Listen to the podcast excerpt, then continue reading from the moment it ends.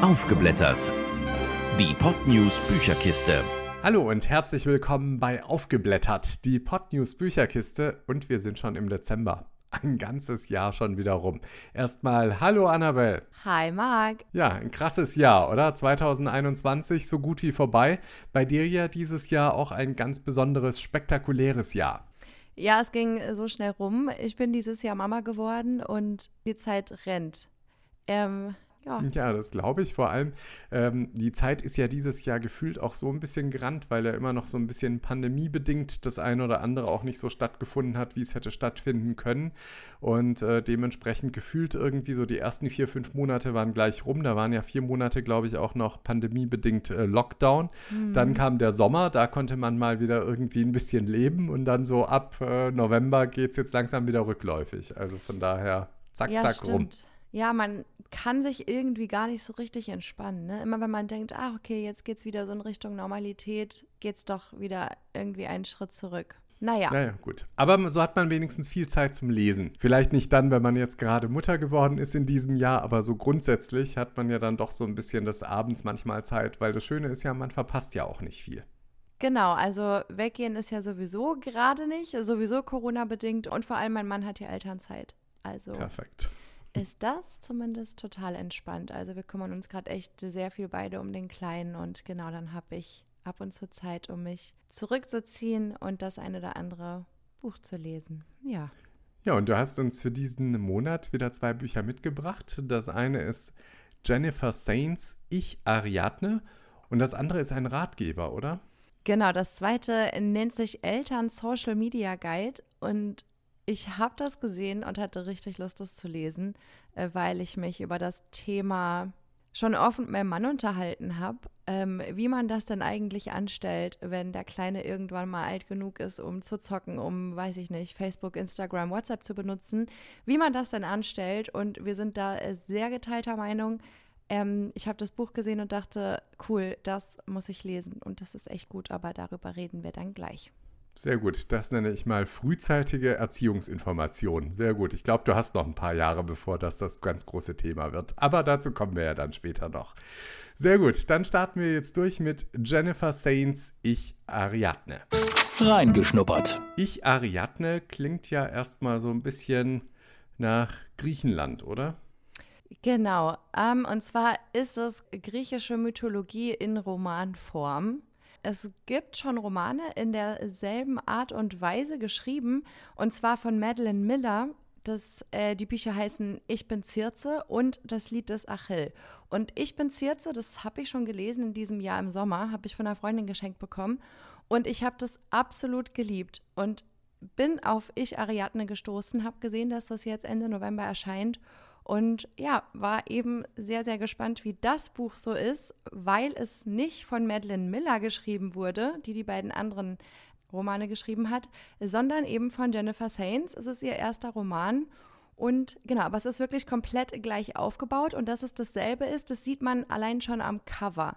Das ist nämlich bei beiden Büchern, Ich bin Circe und Ich Ariadne, sind das schwarze Einbände mit einem goldenen Frauengesicht drauf. Also macht sich auch sehr gut im Bücherregal. Deswegen dachte ich, ja, das sieht doch genauso aus wie das Zirze-Buch. Und ja, es ist tatsächlich die gleiche Machart, aber eine andere Autorin. Die Autorin. Gut, eine andere Autorin. Jennifer Saints heißt sie. Wer ist das denn? Äh, es ist, wie gesagt, ihr erster Roman und sie ist schon seit ihrer Kindheit Fan von den Erzählungen und den Figuren der griechischen Mythologie. Sie hat dann auch dementsprechend ihr Studium ausgewählt und halt in London Altphilologie studiert, also ähm, die alten Schriften in Latein und Griechisch. Und jetzt ist sie Englischlehrerin und hat eben jetzt den Roman Ich Ariadne geschrieben, wo sie eben nochmal ihre Leidenschaft der Mythologie aufgreift. Das Buch. Ja, dann gehen wir doch direkt in die Handlung. Um was geht's denn bei Ich Ariadne? Also, wie der Titel schon sagt, geht es um die mythologische Figur der Ariadne. Ich weiß nicht, dem einen oder anderen ist der Name vielleicht sogar geläufig, auch wenn man die Sagen jetzt nicht so gut kennt. Aber sie ist die Hauptrolle im Buch, diese Ariadne. Sie ist in der griechischen Mythologie eine Prinzessin von Kreta und die Tochter von König Minos. Den kennt man wiederum auch aus der Odyssee, beziehungsweise aus einem von beiden Büchern, Odyssee und wie war's? Elias. Danke, die Ilias, genau. Danke schön. Genau. Ähm, wie gesagt, also diese Namen hat man ja irgendwie alle schon gehört, auch wenn man sich mit dem Thema jetzt nicht so befasst. Jedenfalls ist sie Tochter von diesem König Minos eben von Kreta, ein ziemlicher Despot.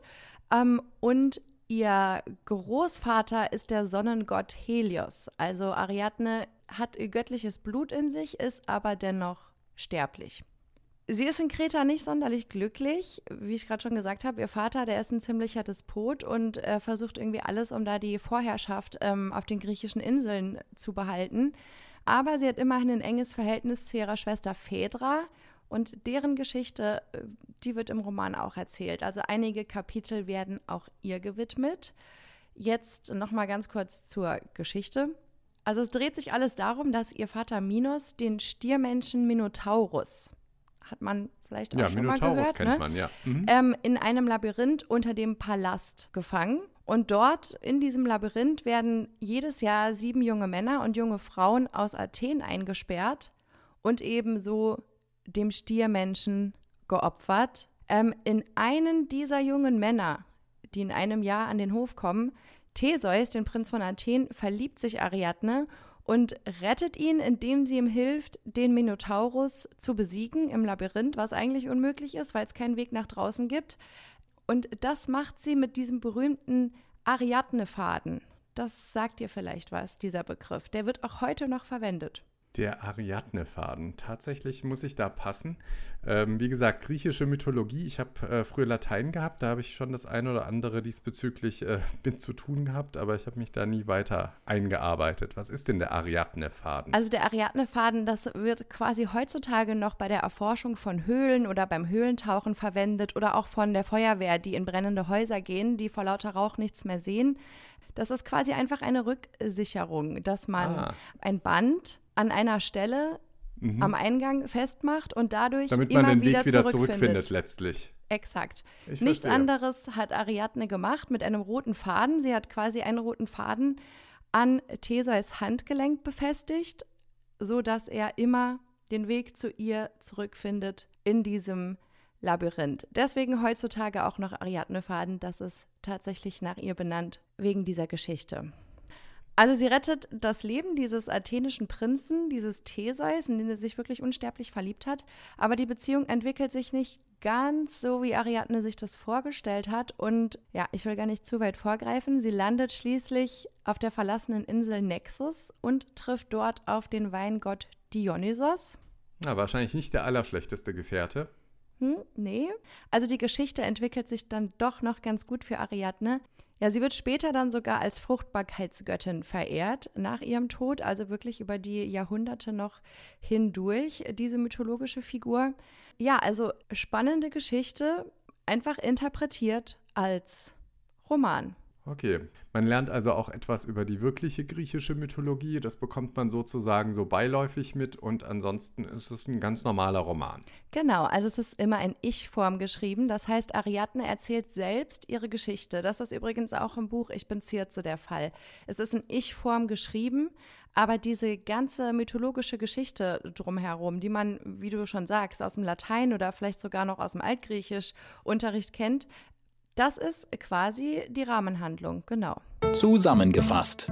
Okay, also das Buch klingt ja durchaus interessant, aber jetzt erstmal so vorneweg, ähm, ist das nur was fürs hohe Bildungsbürgertum oder kann das jeder lesen? Überhaupt nicht. Also ich finde, das kann wirklich jeder lesen, gerade weil es sich liest wie ein ganz normaler Roman. Also wenn du Latein hattest, kennst du bestimmt die Metamorphosen von Ovid. Mhm, das liest klar. sich sehr, sehr schwerfällig, auch auf Deutsch. Aber das ist eben ein ganz normaler Roman. Und ja, man kriegt beiläufig in der Geschichte auch andere griechische Mythen und Figuren werden da eingewebt. Verschiedene Helden, aber auch Figuren wie Medusa. Also es ist griechische Mythologie in Romanform. Anders kann ich es eigentlich gar nicht beschreiben. Also es ist wirklich für jeden was, der sich vielleicht für Mythologie interessiert. Es ist aber auch für Leserinnen und Leser was, die vielleicht gar nichts mit griechischer Mythologie am Hut haben. Ja, es ist sehr gut geschrieben und vor allem fand ich, das ist ein sehr feministisches Buch. Ich bin Circe übrigens auch, weil in diesen, in diesen Sagen, in dieser griechischen Mythologie und auch in der römischen Mythologie ist es ja so, dass meist die Männer das Sagen haben. Die Männer sind die Helden. Die Männer sind die, die die Frauen erobern. Und die Frauen, die sind meist schmückendes Beiwerk oder müssen irgendwie für die Taten der Männer herhalten und büßen. Aber in diesen Romanen, Ich bin Circe und ich Ariadne, sind eben nun die Frauen die Heldinnen und erzählen die Geschichte aus ihrer Perspektive. Ausnahmsweise mal nicht die männliche Perspektive wie sonst. Und es geht auch wirklich viel um das Thema Weiblichkeit, die Rolle der Frau, Mutterschaft, Geburt. Hier im Speziellen geht es sogar teilweise um Schwierigkeiten mit der Mutterschaft, was ich auch ähm, total gut fand. Und ja, also bald erscheint auch der nächste Roman von Jennifer Saint, der zweite dann. Ähm, Elektra heißt der, also gibt es schon auf Englisch, erscheint dann bald auf Deutsch, ich weiß gar nicht genau wann. Da geht es um den Trojanischen Krieg und den werde ich mir auch auf jeden Fall besorgen. Okay, also ich sehe schon, du schwärmst so richtig von dem Buch. Das heißt, Wirklich? wir kommen jetzt aber trotzdem, bevor wir schon über das nächste Buch Elektra sprechen, müssen wir ja erstmal erklären, wie viele Lesezeichen du diesem Buch gibst. Zehn Lesezeichen sind möglich, das wäre absolut Bombe. Null Lesezeichen sind jetzt nicht ganz so gut. Wie viele Lesezeichen bekommt denn ich Ariadne? Zehn Lesezeichen, wow. weil ich es wirklich kaum weglegen konnte. Ich habe mich total darauf gefreut, war aber gespannt, weil es wie gesagt von einer anderen Autorin ist ja. als ich bin Zierze. Mhm. Und es steht dem wirklich in nichts nach. Also ich, das Buch ist sehr empfehlenswert. Und ich fand, wie gesagt, diese Perspektive der Frauen auch mal sehr spannend in diesen ähm, alten Sagen. Hm, in dem Kontext auf alle Fälle mal vielleicht eine neue Sichtweise auch ein Stück weit. Genau. Sehr gut, ja. Und dann hast du ja noch ein weiteres Buch, um direkt den Bogen zu spannen. Das hat jetzt so gar nichts mit griechischer Mythologie zu tun. Jetzt kommen wir eher in die moderne und in die moderne Erziehung, die uns ja dann vielleicht doch vor so manche neue Herausforderungen stellt, was es vor 30, 40 Jahren äh, noch nicht so gab und kein Thema war. Und zwar geht es um den Eltern Social Media Guide von Katrin Habermann. Reingeschnuppert. Der Eltern-Social Media Guide klingt ja im Prinzip wie ein Ratgeber zum Thema digitale Medien. Ja, das ist es auch tatsächlich. Ähm, also es geht darum, welche Plattformen gibt es, wie werden sie benutzt, wo liegen die Gefahren. Aber es geht auch um Digital Learning, also um die Chancen oder auch die Nachteile digitaler Medien im Schulunterricht, was ja jetzt gerade für viele auch während Corona Thema Homeschooling ähm, Thema ist. Ja, auch Thema im Buch ist natürlich Gaming, also PC, Konsole. Was ist Computerspielsucht? Wie begrenze ich das Zocken bei meinem Kind? Welche Spiele sind überhaupt für jedes Alter geeignet? Aber auch Smartphone-Benutzung wird angesprochen. Ich habe es mir kürzer vorgestellt, das Buch. Ich dachte, das ist einfach so ein typischer Ratgeber, vielleicht höchstens 100 Seiten, wo alles schnell abgefrühstückt wird.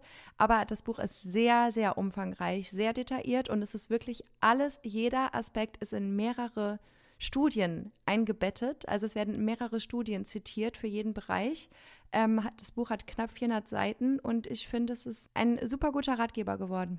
Die Autorin. Geschrieben hat das Buch Katrin Habermann. Wer ist sie denn?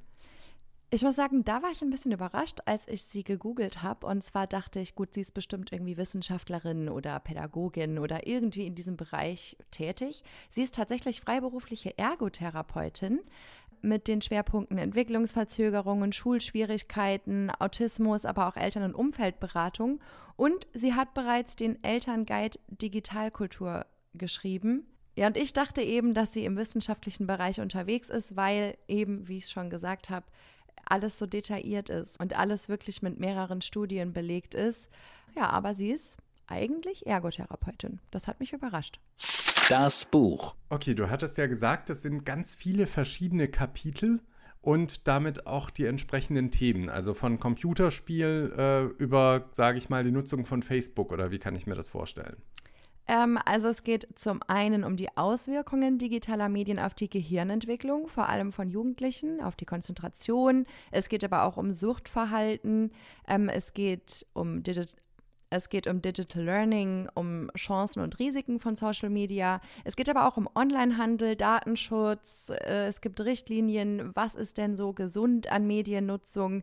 Wie kann ich überhaupt mit meinem Kind darüber reden? Sind Verbote sinnvoll? Also es geht wirklich um alles im Bereich digitale Medien. Also man kann das gar nicht so richtig eingrenzen. Das Buch ist, wie gesagt, sehr umfangreich, hat 400 Seiten und ist meiner Meinung nach wirklich schon ein Standardwerk zu dem Thema. Werden wir direkt konkret? Soll man das denn verbieten? Also ich sag mal, ab welchem Zeitpunkt sollte man denn etwas verbieten?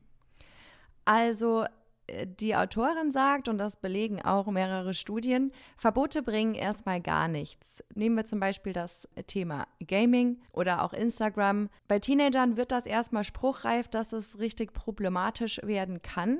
Und Teenager rebellieren. Das ist völlig normal, das ist auch gut so.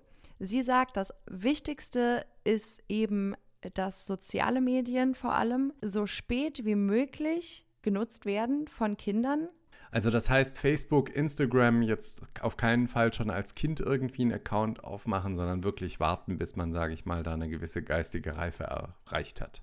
Ganz genau, weil es gerade bei Facebook, Instagram geht viel um sozialen Status durch diese Likes und das ist einfach für Kinder gefährlich. Das und natürlich gibt es auch das Thema Cybermobbing was auch im Buch behandelt wird. Und das ist eben für Kinder nicht ohne. Deshalb sagt sie, äh, soziale Medien bitte, je später, desto besser. Generell ist es aber so, auch was das Thema Zocken angeht, zum Beispiel, Verbote bringen nichts, man soll mit seinen Kindern sprechen, man soll seine Kinder begleiten. Wenn man zum Beispiel dem Achtjährigen erlaubt oder der Achtjährigen erlaubt, ein bisschen Konsole zu spielen, soll man sich tatsächlich nebendran setzen. Erstmal natürlich gucken, was ist denn für das Alter überhaupt geeignet? Was gibt es denn für das Alter, was überhaupt sinnvoll ist? Dann sich nebendran setzen, mit dem Kind sprechen, was passiert da? Und was sie sagt, was ich einen ganz coolen Tipp finde, ist Screen Times auszuhandeln. Das heißt, wirklich mit dem Kind abzumachen, okay, was sagst du? Was ist denn eine gute Screen Time am Tag? Was finde ich, was reicht und sich dann irgendwie auf eine Mitte einigen. Und man kann, vor allem mit Teenagern, sagt sie, und das fand ich auch ganz cool, Mediennutzungsverträge aushandeln. Das heißt, dass man für jedes digitale Medium, was man nutzt, ob das jetzt Smartphone, Computer, verschiedene Apps, ähm, dass man verschiedene Zeiten aushandelt, wie oft und wie lange was benutzt wird und was bei dem Thema natürlich auch wichtig ist, man muss als gutes Vorbild vorangehen. Ich kann natürlich nicht meinem Kind sagen, du kannst nicht den ganzen Tag am Smartphone hängen und da auf Instagram hoch und runter scrollen, wenn ich das selber mache. Also wir Erwachsene müssen uns natürlich auch eine große Scheibe davon abschneiden, dass man sich da so ein bisschen zurückhalten muss. Und also mir zum Beispiel ist während des Lesens aufgefallen, okay, ich habe eigentlich auch ein echtes Problem mit Smartphone-Sucht. Ich lege das Ding auch kaum aus der Hand. Und das ist natürlich problematisch, wenn es dann um Kinder geht, weil ich kann denen nicht erzählen, hör mal zu, das ist nicht gut, wenn ich es selber mache. Also Klar, wenn man dann am Tisch selbst irgendwelche Sachen checkt oder so, ist das halt schwierig. Man muss da wahrscheinlich auch eine gewisse Vorbildfunktion vorleben, sonst kann es wahrscheinlich gar nicht funktionieren. Ganz genau. Und natürlich ist es auch nicht gut für einen selbst, wenn man selbst den ganzen Tag im Internet hängt oder auf Instagram scrollt oder Facebook oder was auch immer. Deshalb finde ich dieser, äh, er ist zwar beschrieben als Social Media Guide für Eltern, es beschäftigt sich auch viel mit der Entwicklung von Jugendlichen, aber geeignet ist es eigentlich für alle Erwachsene, weil es geht auch wirklich viel um das Thema Datensicherheit. Wie sind wir alle sicher im Netz unterwegs. Ähm, zum Beispiel geht es um Sicherheit beim Onlinehandel. Wie erkenne ich Verschwörungstheorien oder Fake News? Das ist auch zum Beispiel Thema. Welche Auswirkungen haben die digitalen Medien überhaupt auf die Gesellschaft? Also ich finde, es ist tatsächlich nicht nur für Eltern geeignet, sondern das lohnt sich für jeden, ähm, da mal reinzugucken. Mhm. Zusammengefasst. 400 Seiten, das ist ja wirklich eine ganze Menge. Das heißt, da steht da wirklich so ziemlich alles drin. Das heißt, du siehst es als ultimatives äh, Werk für die Erziehung, in Anführungszeichen, für die Medienerziehung? Für die Erziehung vielleicht nicht, aber zum Thema digitale Medien überhaupt. Also ich glaube auch, dass äh, für Pädagogen und Pädagoginnen das auch ein sehr, sehr gutes Buch ist, weil es, finde ich, uns allen so ein bisschen die digitale Welt näher bringt. Also dass es wirklich alles behandelt, sogar was sind Influencer, wie machen Influencer ihr Geld, wie funktioniert TikTok. Also es wird wirklich alles abgehandelt. Und der Tenor ist einfach, dass unsere Kinder nun mal mit dieser digitalen Welt aufwachsen. Das wird sich nicht mehr ändern lassen. Das war bei uns nicht so. Bei uns ist das ja eher später dazugekommen. Ähm, unsere Kinder kommen auf die Welt und es ist, es umgibt sie überall, wo sie sind. Und man soll es nicht verteufeln. Es muss eben nur richtig und altersgemäß benutzt werden. Dann kann es natürlich auch als Chance gesehen werden. Es ist, wie gesagt, sehr wissenschaftlich fundiert. Es werden zu jedem Thema verschiedene Studien herangezogen. Am Ende jedes Kapitels gibt es zusätzlich noch ein Quellenverzeichnis. Und auch die Empfehlungen sind von verschiedenen Stellen. Also es ist, es ist nicht einseitig. Es werden positive, aber auch negative Aspekte hervorgehoben. Und es hat vor allem auch einen praktischen Ansatz. Checklisten, Fragebögen, um sein Kind auch überhaupt einschätzen zu lernen. Wird mein Kind beeinträchtigt? Hat mein Kind schon ein Problem? Wird mein Kind schon aggressiv, wenn ich ihm oder ihr das Handy wegnehme? Ist auch ein Streitpunkt in den meisten Familien, ganz klar. Absolut. Und ja. es ist, glaube ich, auch wirklich schwierig, auch für die Kinder oder und Jugendliche, weil sie natürlich denken, hä, äh, Mama und Papa haben ja gar keine Ahnung. Ähm, und ich finde, Katrin Habermann beschreibt das alles mit sehr viel Einfühlungsvermögen und hat eben nicht nur diese Elternseite, sondern nimmt auch einfach oft die Seite der Kinder und Jugendlichen ein und macht eben klar, es ist nun mal Teil der Welt, in der sie leben und man kann sie nicht komplett abschotten. Man kann nicht sagen, alles klar, Smartphone erst ab 16. Wird nicht funktionieren. Man muss da andere Wege finden. Ja, und es muss natürlich auch gesellschaftlich, wir alle müssen darin geschult werden, digitale Medien vernünftig zu nutzen. Nicht nur Kinder und Jugendliche, sondern wir auch. Es fallen nicht umsonst immer mehr Leute auf Verschwörungstheorien rein. Okay, also es ist ja wirklich äußerst umfangreich. Wie viele Lesezeichen gibst du denn dem Buch? Wir sind wieder bei den zehn Lesezeichen. Zehn ist super, null ist nicht ganz so gut. Was gibst du denn Katrin Habermann mit dem Eltern-Social Media Guide? Auch 10 von 10. Also es waren okay, dieses Mal ist wirklich also zwei, volle Dröhnung. Ja, es waren dieses Mal wirklich zwei super gute Bücher. Ich habe mich, wie gesagt, total auf den Roman gefreut, wurde nicht enttäuscht und habe mich auch wirklich sehr auf diesen Social Media Guide gefreut und war sehr gespannt, was da drin steht, weil ich mir, wie gesagt, schon so oft Gedanken über das Thema gemacht habe und ähm, wissen wollte, welche Möglichkeiten es gibt und das wirklich alles so auf einen Blick und das fand ich super. Ich war begeistert, deshalb 10 von 10.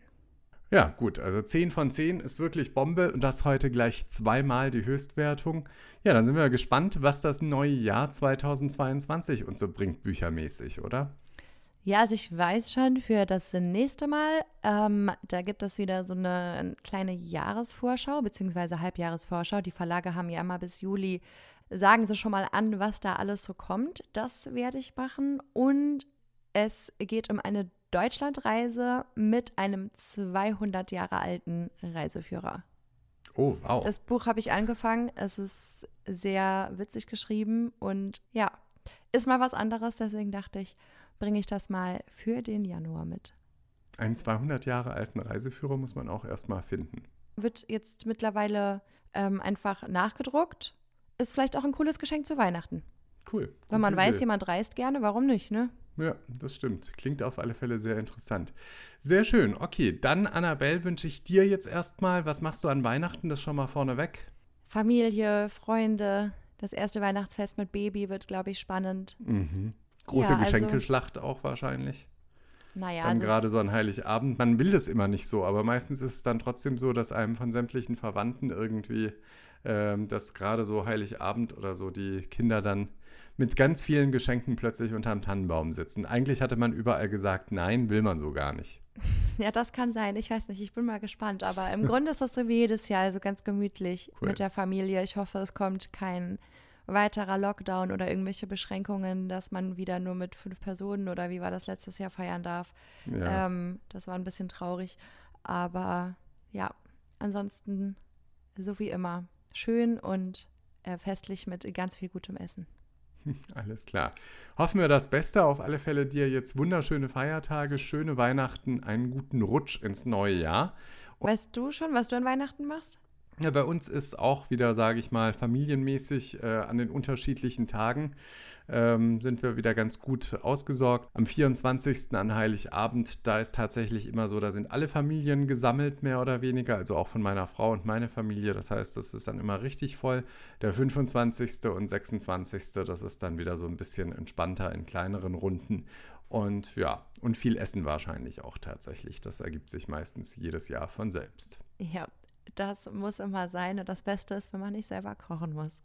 das stimmt, wobei am 24. ereilt es uns, am 25. und 26. sind wir raus aus der Geschichte. Ah, das ist doch okay. Alles gut. Super. Dann lass es dir gut gehen und äh, ja, bis im nächsten Jahr. Genau, dir auch schöne Feiertage und bis nächstes Jahr. Tschüss. Danke dir. Tschüss. Aufgeblättert. Die Podnews Bücherkiste. Jeden ersten Mittwoch im Monat neu. Alle Folgen und weitere Podcasts auf podnews.de und allen wichtigen Podcast-Portalen. Mehr fürs Ohr.